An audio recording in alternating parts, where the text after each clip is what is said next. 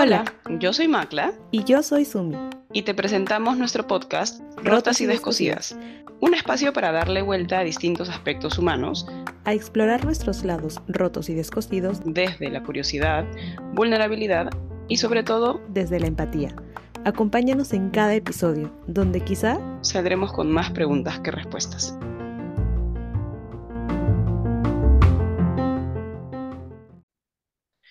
Hola con todos, ¿cómo están? Bienvenidos a un nuevo episodio de Rotas y Descosidas. Como siempre, acompañada de la gran Sumi. ¿Cómo estás, Sumi?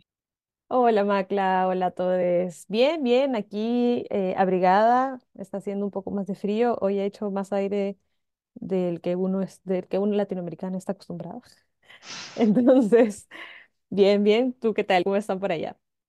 Bien, también, felizmente todo tranquilo. Con un poco más de airecito también, está bueno tener días menos, menos sofocantes que los días anteriores. Así que bien en general.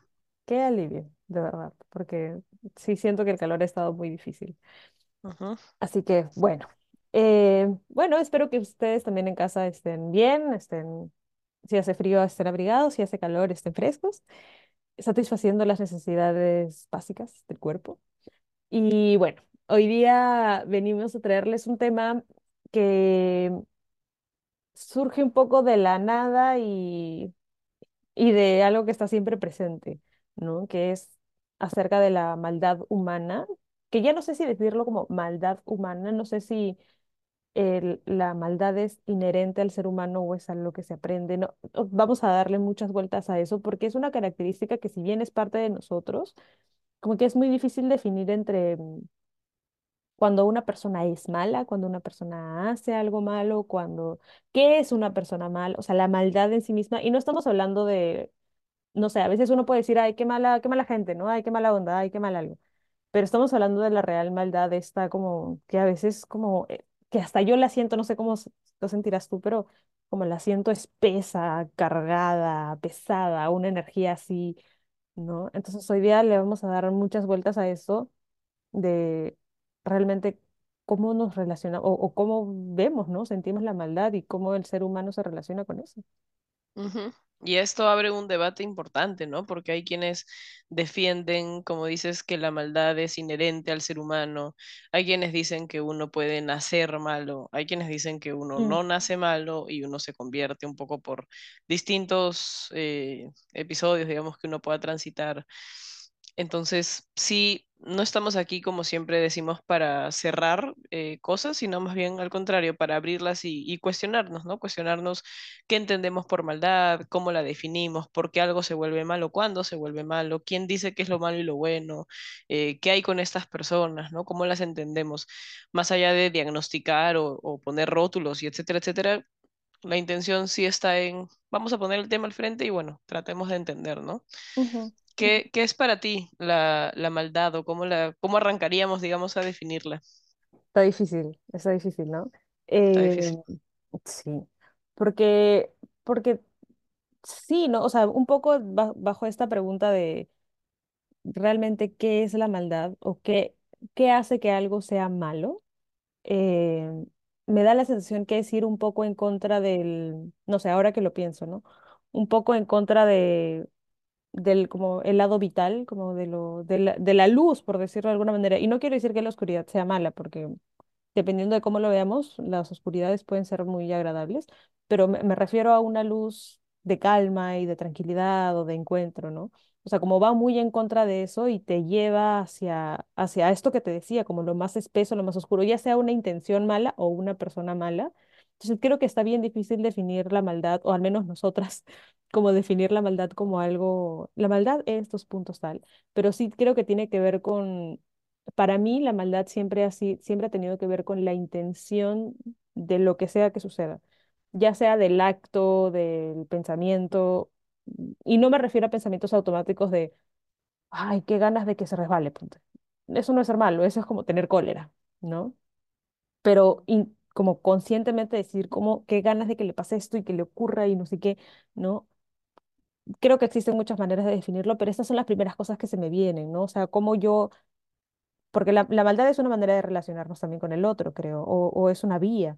Entonces, es que tanto yo tengo la intención de lanzarle al otro y, y cómo yo me relaciono con eso también, ¿no? O sea, si te hiero y lo disfruto o, o yo te genero, ¿no? Te ocasiono esa, como que esa intención, es, es, esa- algo malo con la intención. Entonces, sí, más o menos iría por ahí. ¿Tú cómo lo, lo ves?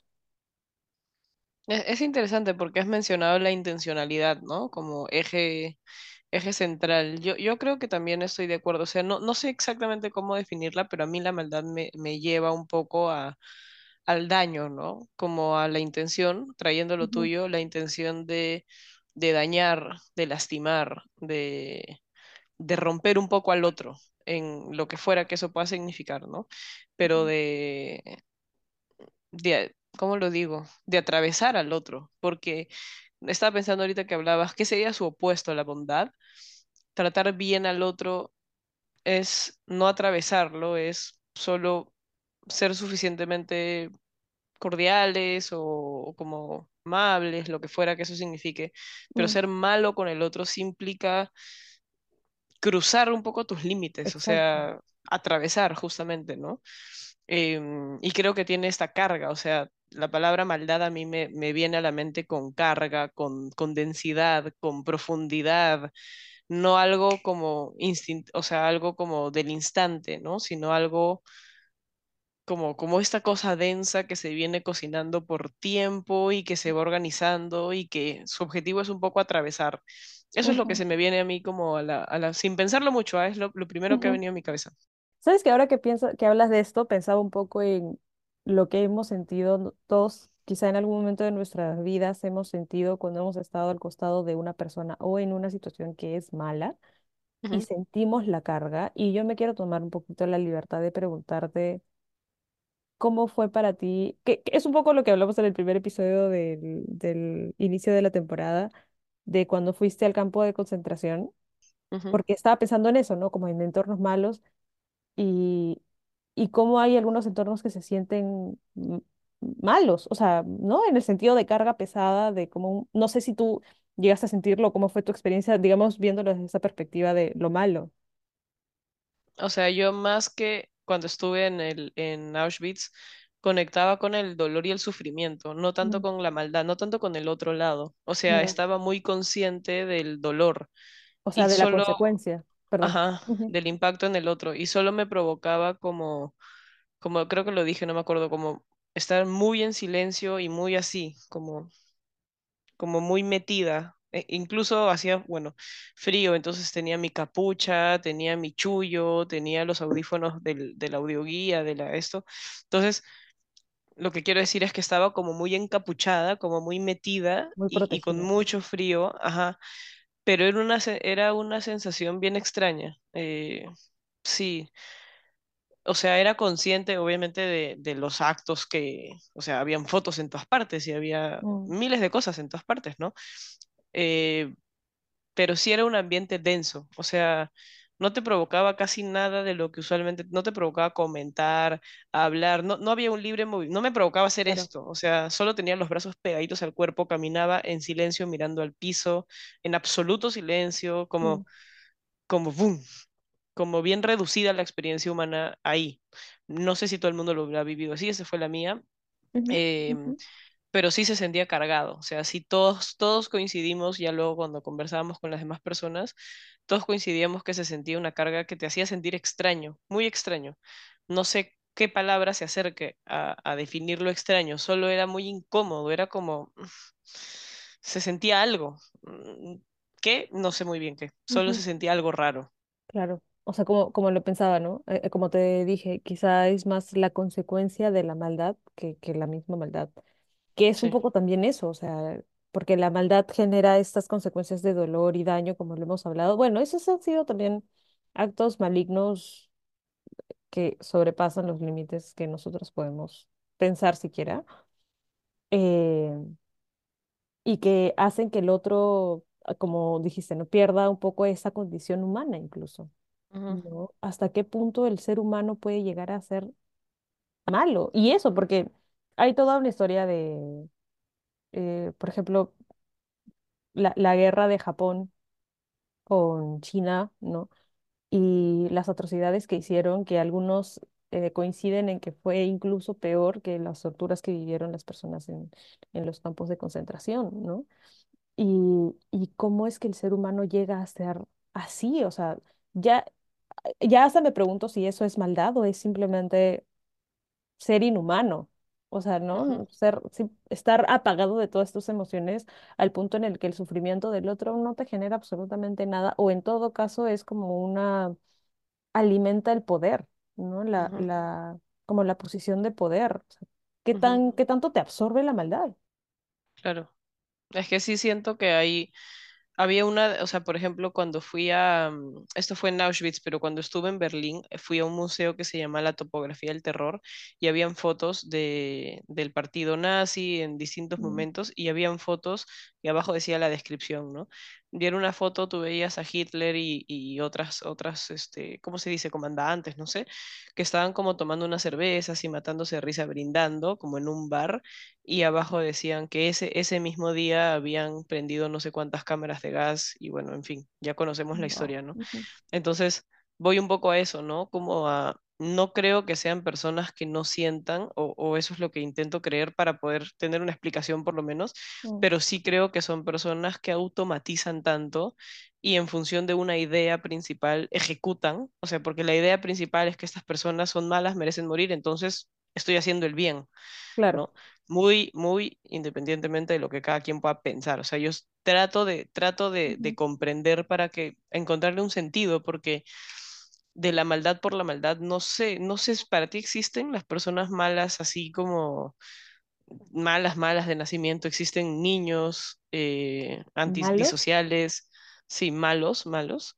Para mí es que es una pregunta muy difícil. O sea, yo, yo he- desde que me empecé a plantear acerca de la maldad, he pensado que, y creo que lo dije ahora en el inicio, ¿no? No, no es que hay una persona mala, sino que hay malas intenciones, pero sí creo que hay personas que naturalmente se, no sé si decir se sienten más cómodas, pero como tienden a tener conductas muy malas, o, o- bueno, sí, ¿no? O sea, como son malas. No sé, no podría responder si son desde niños. Porque, por ejemplo, si pensamos en las personas que, que tienen algún diagnóstico de psicopatía, ponte, eh, ya me darás tú esta opinión desde el lado eh, neuropsicológico que tú siempre nos alumbras de eso. Pero yo sí sé que, claro, lo- los niños eh, tienden a, no vamos a, a, ojo, aquí no vamos a dar criterios de diagnóstico ni para que se vayan y empiecen a diagnosticar a, toda, a todo el mundo, porque eso sería muy irresponsable.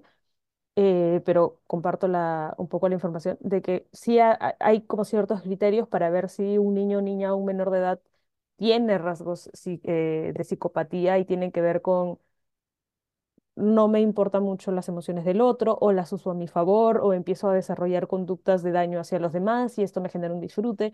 No es que eh, yo, no, no es que una persona con, con algún tipo de psicopatía no siente empatía por el otro, la siente, pero se aprovecha de eso a- para su favor, ¿no? Es como lo entiendo, entiendo que te puedas sentir feliz, triste y todo, pero no me importa, entonces, porque yo lo que, o sea, voy a poner mi beneficio por encima del tuyo. No sé si eso es maldad. Lo que sucede es que hay personas que simplemente no, no, no tienen configurado eso en sus cabezas, pero sí sé que hay personas que pueden llegar, no sé cómo llegan ahí, pero que sí pueden llegar a ser malas, intencionalmente malas. No sé si desconectarse, como tú lo mencionas, o conectarse tanto con esta otra sensación de poder, ambiciones, eh, lo que sea, y generar un daño consciente hacia el otro. Y no solamente hablo de personas como, no sé, Hitler o presidentes o políticos, gente como de a pie como nosotros que te hacen daño porque te quieren hacer daño, ¿no? No sé si hay tan, no quiero decir que hay mucha gente así, quiero creer que no es tanta, pero sí a veces me da la sensación de que hay gente que en su esencia puede ser muy mala. Y eso me asusta, eh, ¿no? Sí. Pero tú crees que viene de un lugar, o sea, mi hipótesis es que las personas que describes han pasado por N cantidad de escenarios que las ha llevado a tener una cantidad de heridas significativas que llevan a querer tener cierta posición. O sea, Ajá, personas que de repente no han, no han sentido un lugar o han tenido una relación con sus figuras de apego, sus cuidadores, sus padres o quien, quien haya cumplido el rol muy distorsionada o muy pujada desde el dolor o, o muy invisibilizada, eventualmente ni bien encuentran la posibilidad de pisar fuerte y hacerse hacer notar, eh, la van a ocupar. O sea, yo lo veo Ajá, más como un tablero de ajedrez que quien ocupa ciertas piezas es una, eh, ciertos casilleros, es una consecuencia de ciertas variables que pueden ayudarnos a entender, o sea, no tanto claro, como si fuese un comportamiento natural, sino que no han logrado calibrar estos instintos primitivos, que de hecho sí todos tenemos, o sea, todos tenemos un tálamo y, y- y un este, bulbo raquídeo y qué sé yo, que son los que chispean así la- los impulsos, pero tenemos todos un córtex que es el que el que debería regular, mediar y tener conciencia social y conciencia moral, ética, bla, bla, bla. Entonces, quienes no han tenido ciertas experiencias en su vida de apego, de empatía, que desarrolle este córtex y este lado regulador, entonces solo son un chijete que además si en sus vínculos no han tenido una posición saludable, no saben estar en relación con otros. Su forma de relacionarse es, es tosca, es violenta, es hostil, es brusca. Eh, a veces su forma de, de realmente estar es como haciendo sentir dolor, o sea, literalmente. Entonces, no sé, esa es mi, mi forma de verlo. O sea, desde aquí es donde yo lo estoy observando, ¿no? O sea, cualquier caso de cualquier persona político, peatón de a pie como cualquiera de nosotros, mi pregunta es, ¿qué tanto ha pasado y qué tantas emociones has acumulado que salen como un chisguete que nadie regula? O sea, ¿dónde se fueron tus peajes? No es, de repente nunca estuvieron tus peajes y sale con todo sin medir mayor consecuencia. Y si la mide, como bien decías tú, es en beneficio de tener un lugar o de tener una posición o de ambición o de poder o de dinero o de XXX eh, variables, ¿no? Que son las que usualmente mueven al humano. No sé qué piensas tú.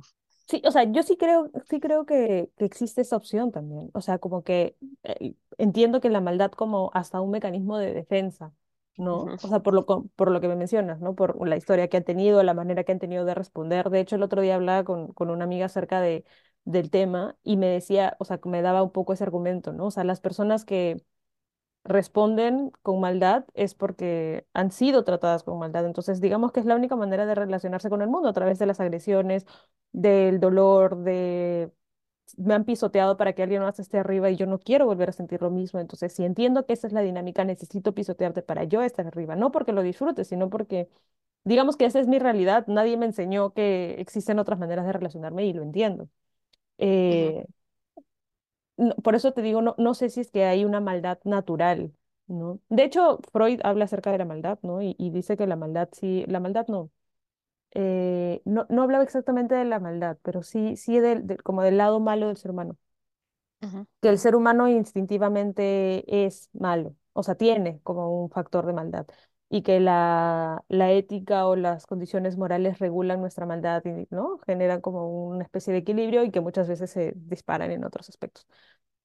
Eh, Y luego está esta otra mirada humanista que dice que no, que el ser humano no es malo y qué sé yo, ¿no? Entonces, realmente tampoco es algo que podamos saber porque creo que somos diferentes personas con diferentes historias.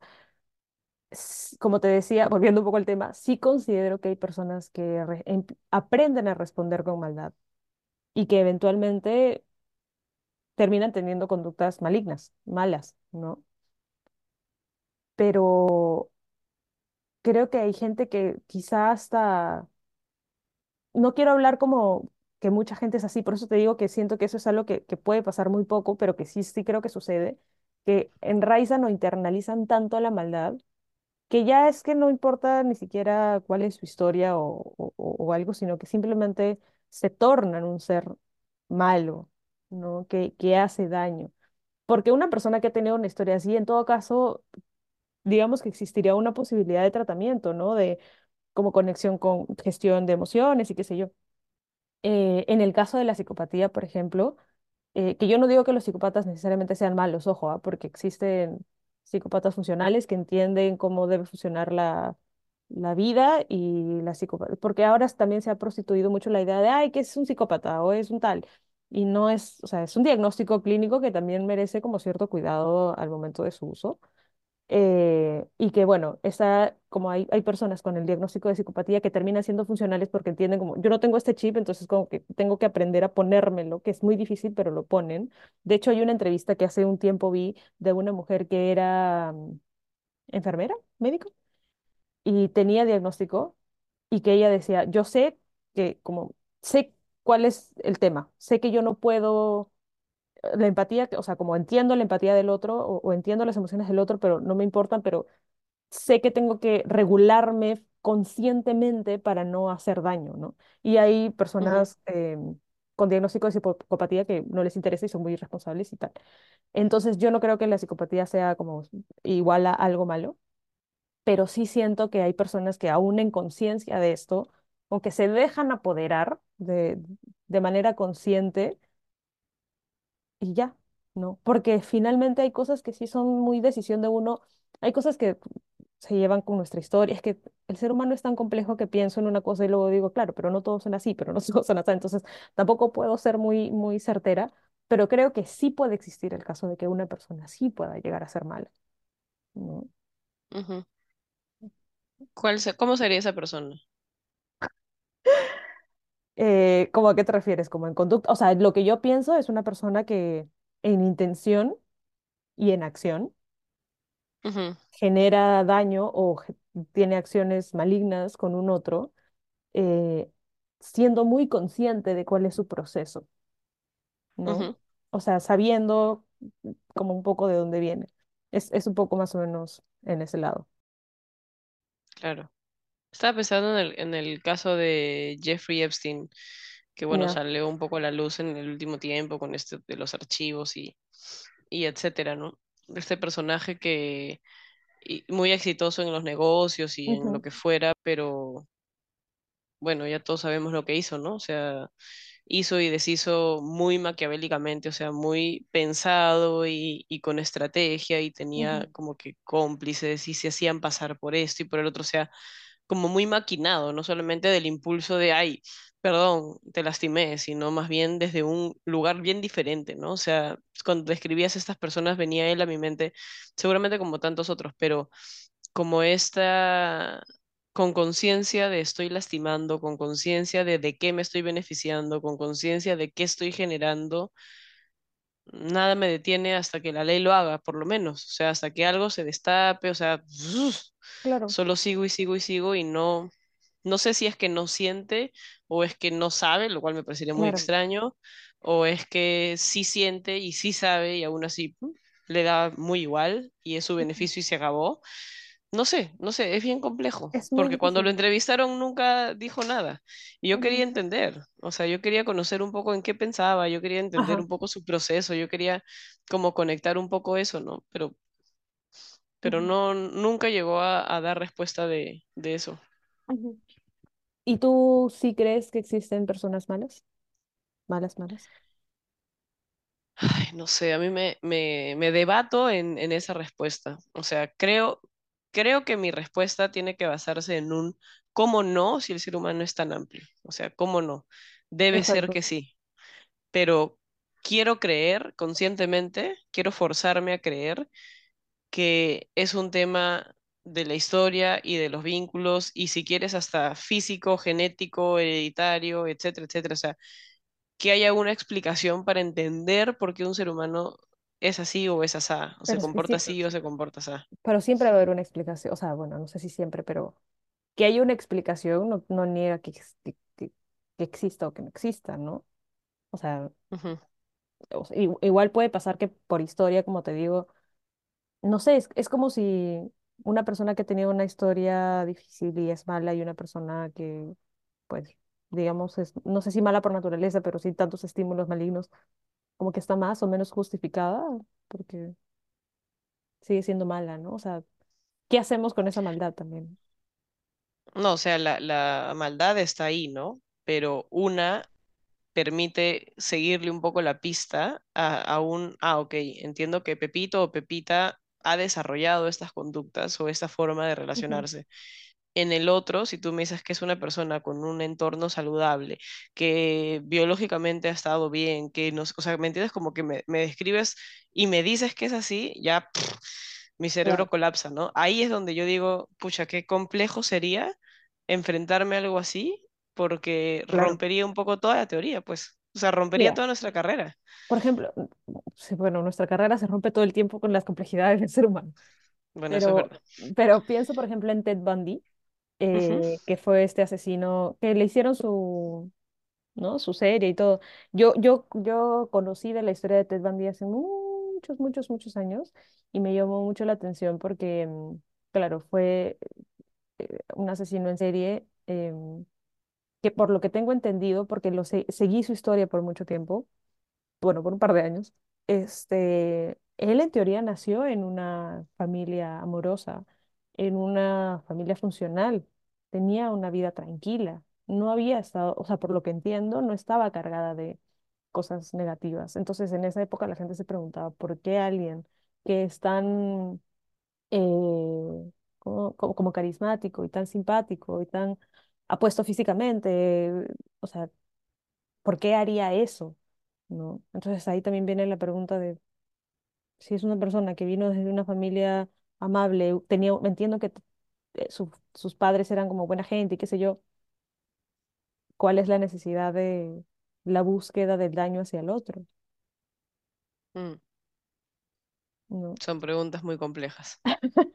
Son preguntas que quizá no tengan respuesta necesariamente, pero la, la maldad creo que es algo que, como muchos conceptos humanos, que de- supongo que dependerán mucho de la maldad de quién estamos hablando, ¿no? En, en- en- en la persona en la que le pongamos la característica mm, también. Entonces es, es muy complejo hablar de, del ser maligno así en etéreo, que con diferentes personas que pueden asesinar, que pueden afectar, que pueden, como decimos, ¿no? Como personas de a pie que simplemente le desean el daño al otro. Ya. Mm, ujú.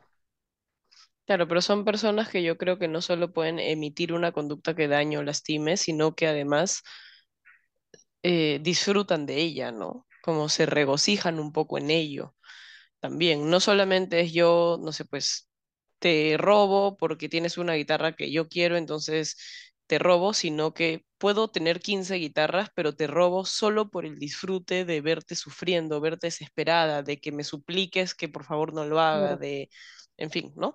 O sea, claro. sin necesitarlo, ¿no? Sí, no, no porque hay una explicación de, pucha, una persona que no tiene dinero, una persona que no tiene cariño, una No persona que no tiene no sé qué, exactos, no por una necesidad, que igual nada justifica la violencia, pero lo podemos entender desde ahí, sino desde una, no, no lo necesito, lo único que, lo único que me hace bien es ver tu desesperación o ver tu angustia o conectar con tu dolor, porque eso me da algo a mí, ¿no? O sea. Eso me, me resulta bien maligno, Pero, bien, bien maligno. claro, ahí hablamos, ponte, de la maldad como jerarquía de poder, por ejemplo. ¿Será que la maldad está relacionada a una jerarquía de poder? Sí, siempre, o sea, no, no sé, la, la- la pon- pongo la pregunta un poco en el aire, porque en este caso sí, yo uso, o sea, como que soy mala para ponerme por encima de ti, para sen- hacerte sentir humillada o no generarte dolor, verte más abajo, como minimizarte. Entonces, la maldad siempre está relacionada a una jerarquía de poder o yo simplemente puedo hacerte daño por el solo hecho de verte mal, eh, También. que, que llores o, o, no, que sufras y más allá de que me ponga por encima o no. O por la adrenalina, ¿no? O O- sea, que me genera, exacto. entro a tu casa y te tapo la boca mientras hago esto, hago el otro, en fin, como lastimo a tus seres queridos. como alimenta algo, ¿no? Como puede alimentarme algo. Sí, sí, sí, sí. Y eso también me hace pensar un poco, ya sin ir como a casos tan extremos, ujú, la pregunta de ¿qué define a una persona como mala o no? ¿no? Que es algo que a veces hablo con, con pacientes que, eh, personas con las que trabajo que tienen y ciertas historias que a veces hay tanta, debe haberte pasado lo mismo, como que hay ciertas historias de las personas que hicieron o les pasaron que le han dado la respuesta de es que no te quiero contar porque si te cuento vas a pensar mal o soy un monstruo, soy una muy mala persona y es como, espérate, a ver. Primero, el espacio de terapia no es un espacio de juicio y segundo, como que realmente que puede ser tan malo que te haga a ti una persona mala considerando que también traes un poco de, de responsabilidad en cuanto a la culpa, ¿no? Que la culpa sirve para eso, para regular nuestra maldad. claro. Eh, pero claro, ¿qué hace a una persona mala? Yo creo que, no sé, la imposibilidad de ver al otro, atravesar al otro y disfrutar de ello, del mero acto de atravesarlo, em, Mm, el abuso, ¿no? El uso y el abuso El de lo que abuso. fuera. Eso es una muy buena palabra, ¿no? Mm. El abuso, el abuso de alguien. Sí, sí, es, Pero es, también también hay, hay factores bien culturales, ¿no? O sea, lo que puede ser malo en esta sociedad, de repente en el Medio Oriente no es tan malo, lo que puede ser allá cuestionable, acá no lo es. Eh, hay factores sociales, culturales, históricos, que nos ayudarían un poco a entender, ¿no? Las conductas violentas o ciertas conductas en general, que sin, un- sin entender, o sea, es el individuo emite una conducta en un entorno, pero este entorno está desarrollado en una sociedad que tiene una cultura en un momento histórico. O sea, creo que es imposible no ¡vuf! abrir la- el ángulo, ¿no? El ángulo del zoom para, para entender todo eso. Em, igual creo que hay criterios universales, o sea, muy independientemente de la cultura, creo que jamás se debería lastimar a una persona y que no, o sea, iba a decir indefensa, pero en general, ¿no? O sea, lastimar a otro, ujú, eh, dañar por dañar, o sea, igual, ¿no? O sea, creo que hay criterios universales independientemente de las culturas, pero digo, hay prácticas que se hacen aquí con, en, en el, por ejemplo, en el Medio Oriente con niños que forman parte de su cultura y hay toda una explicación Claro. religiosa y shalala, shalala, que acá ujú, se estarían en la cárcel, esas personas. mm, ujú. Entonces, lo bueno y lo malo también depende un poco de, de dónde lo estamos viendo, ¿no? Sí, totalmente. O sea, desde, desde qué lado nuestra cultura nos dice a nosotros que casarnos con menores de edad está mal y que en otras culturas no, que Por matar ejemplo. animales está mal y que en otras culturas no. O sea, como mm, realmente es, es sí, pues es, es muy subjetivo como, como, o sea, en verdad hablar de la maldad es muy complejo, no solamente por lo cargado que puede ser el tema, sino porque, como decía, ¿no? Ya no solamente tiene que ver con el ser humano, en- o sea, la maldad en, en la característica de quién, como característica de quién, sino de este quién en un entorno, en un espacio, en un país, en una, en una religión, en una filosofía de vida, en ta, ta, ta. Sí, sí, sí. Me- yo no sé si en algún momento he hablado de esto en algún otro podcast, en algún otro episodio, pero siempre recuerdo a un capítulo que yo vi de Ay, ¿cómo se llama el programa de, el programa que daba, que presentaba Marco Aurelio de Negri? El Ah, ¿el don de la palabra, palabra? el don de la palabra, eh, en el que hablaba acerca del instinto humano y decía que, creo que sí lo he dicho en algún momento, ¿no? Que el animal mata porque necesita comer, ¿no? Em, pero el ser humano empieza a matar por otras razones y el instinto animal te lleva a matar por supervivencia y el ser humano está- empieza a matar racionalmente, o sea, crear armas y fórmulas para asesinar y qué sé yo, y la razón disminuye el instinto hum- humano al punto en el que, eh, decía algo como eso, ¿no? Que la razón termina generando procesos diferentes para matar a alguien de manera más efectiva, digámoslo, disminuyendo la in- la- el instinto humano de supervivencia y por tanto llevándonos a que matemos por matar y eventualmente, o sea, nuestro instinto de supervivencia no existe, entonces eventualmente nos vamos a morir todos, porque el ser humano no piensa desde ese lado, ¿no? Claro. Entonces, eh, no sé si considerar eso como algo malo, pero como la maldad como, no sé, como este, como que esto que nos nubla, no sé si es un, no, no, es- no sé si llega a ser un instinto, ¿no? Sino algo más racional, más como Ujú, hasta bien pensado, porque las personas que, ujú, que tienden a ser muy malas, no sé si decir lamentablemente, pero son bastante astutas, bastante estratégicas, ¿no? Muy racionales, ¿no? Y como el Claro. instinto se hace más chiquito y la racionalidad se hace como más grande. ujú. Es que sí, no, no sé si es un debate de lo instintivo y lo racional, porque como bien dices, lo instintivo puede ser el chijetazo de la emoción y lo racional es no, no, o sea, no lo racional como el freno de lo instintivo, sino más bien lo racional como el conductor de lo instintivo, como más bien lo que, ah, ya voy a lastimar a Sumi, entonces voy a ver a qué hora se duerme, a qué hora entra a su casa y cuál es su rutina y de qué manera, y voy a esperarme La pacientemente hasta que, exacto, como hacer todo un plan hasta lastimarte, por ejemplo, ¿no?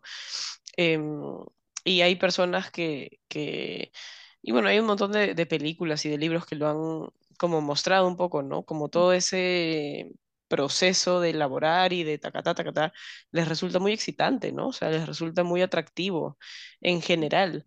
Ya creo que en algún punto dejan de ver que estamos hablando al final del día de tú lastimando a otro y, y en todo este rollo hay una explicación gigantesca de no sé qué, de no sé cuántos y bueno, se, se pierde un poco la brújula, creo, un poco también.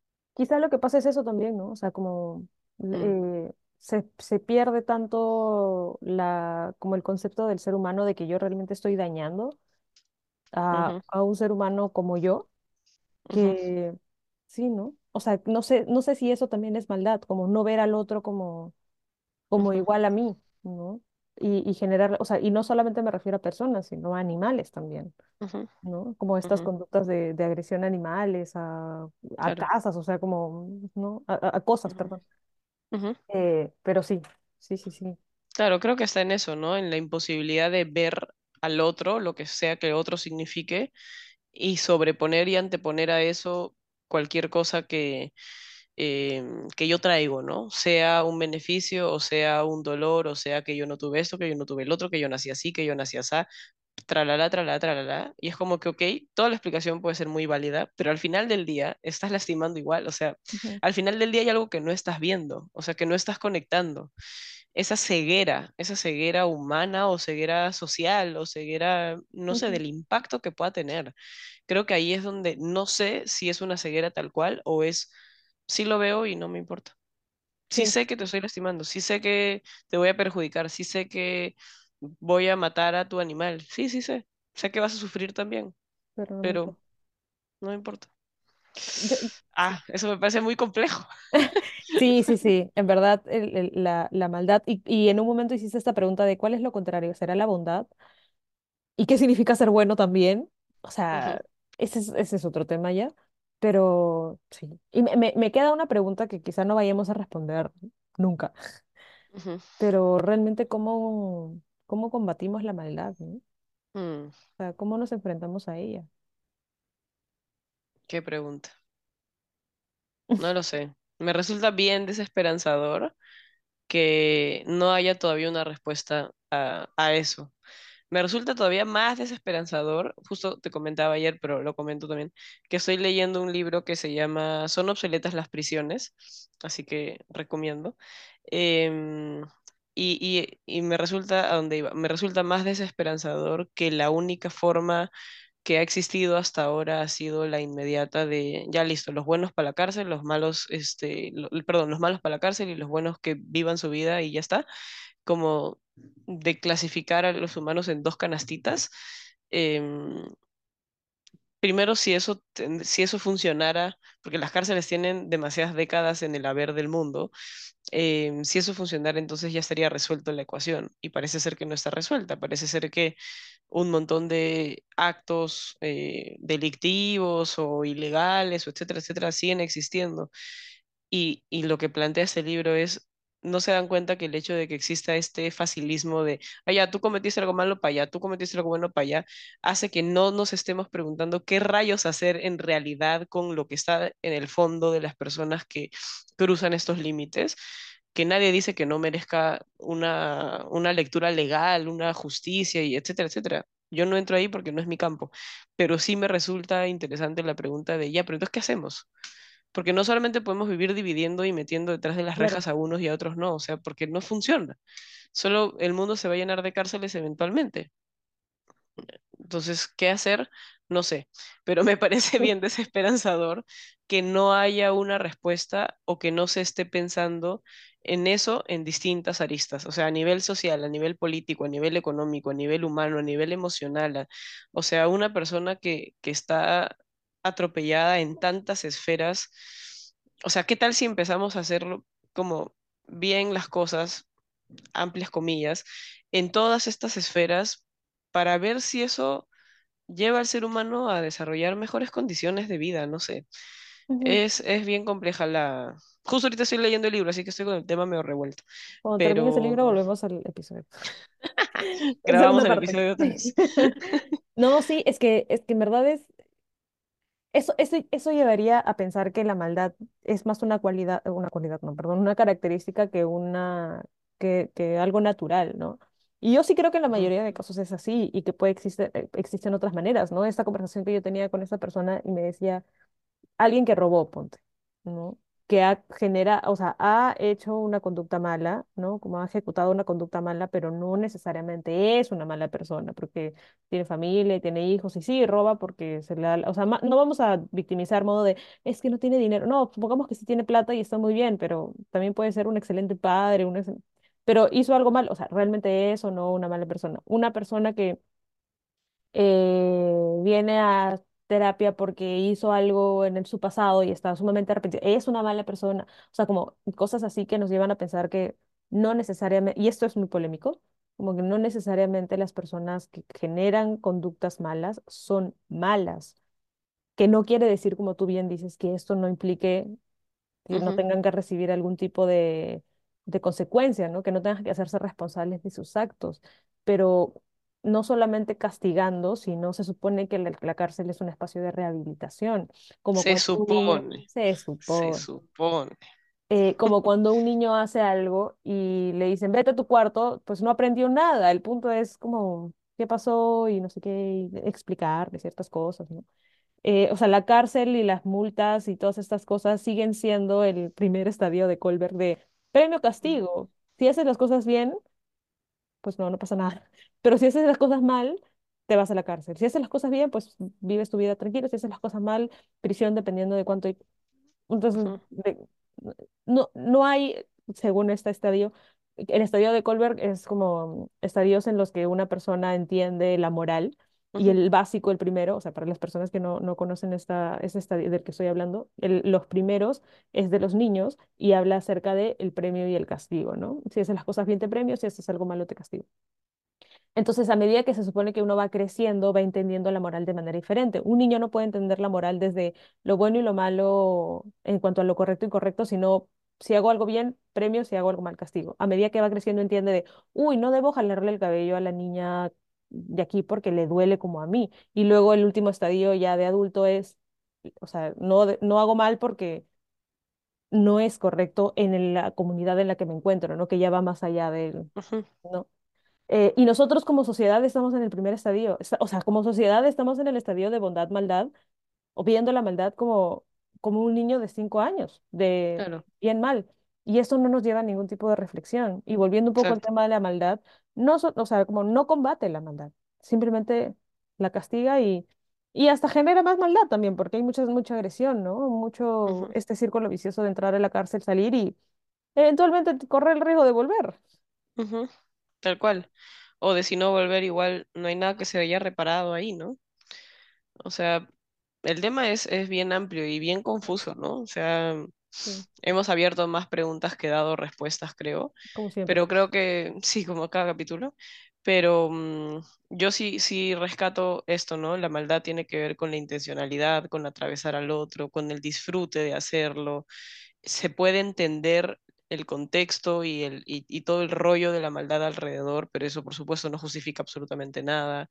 Em, pero sí merecemos como sociedad como dices tú, y qué bien que trajiste a Kohlberg, me había olvidado de esa teoría por siempre, la teoría del desarrollo de la moral de Kohlberg. ¿no? De los estadios, y de qué interesante es que estemos ato- atorados en, en un lugar en el que no, este, no sé, pues no voy a cruzarme el semáforo rojo porque no voy a hacer que me pongan multa, en lugar de pensar, si me cruzo el semáforo en rojo puedo ocasionar un accidente, alguien puede estar cruzando, o sea, como pensar en, en la tribu en general, o O sea, simplemente es parte del, como del trato social, claro, es un comunitario acuerdo, de, o sea, por más que no pase nadie, no me voy a cruzar la luz roja porque es un acuerdo que yo tengo que comprender, claro. ¿no? Exacto, exacto. Como e- e- este, este, pensar más elaboradamente, ¿no? Creo que como sociedad estamos muy muy, muy, muy, como dices tú, como niñitos de cinco años de estrellita o carita triste, ¿no? Como que premio, castigo y ya.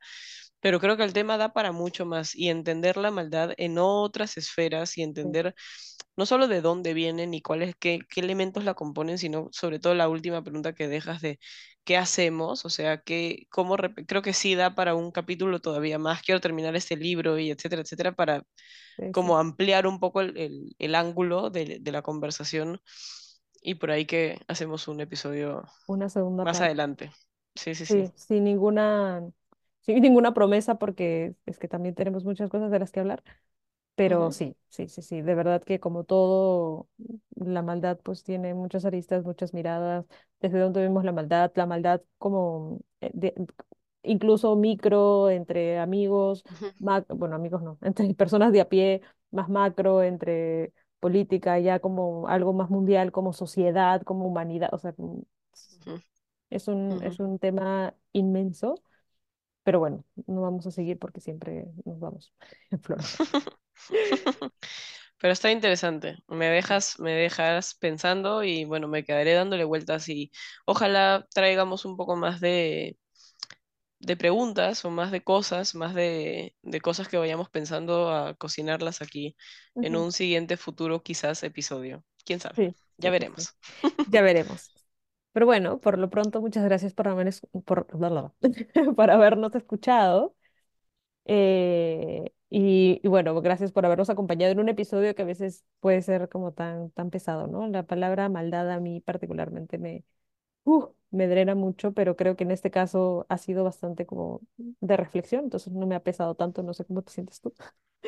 Sí, sí, en verdad sí, yo también pensé que iba a ser mucho más denso. Cuando dijimos ya hay que hablar de eso, dije, uff, la que se nos viene. Em, pero creo que hacerlo con la curiosidad en un brazo y con la, con el deseo de, de saber más y más del otro, por lo menos le pone una buena dosis de anestesia a un tema tan denso y tan, tan duro y tan difícil. ¿no? Sí. Así que bueno, gracias, gracias a los que llegaron hasta aquí, a los que nos acompañan episodio tras episodio. Por supuesto, que gracias a ti también. Y ya nos estamos viendo en un siguiente episodio. Gracias a ti, gracias a todos y pues sí, ya nos vemos. Eh, adiós. Bye bye. Chao. Chao. Bye.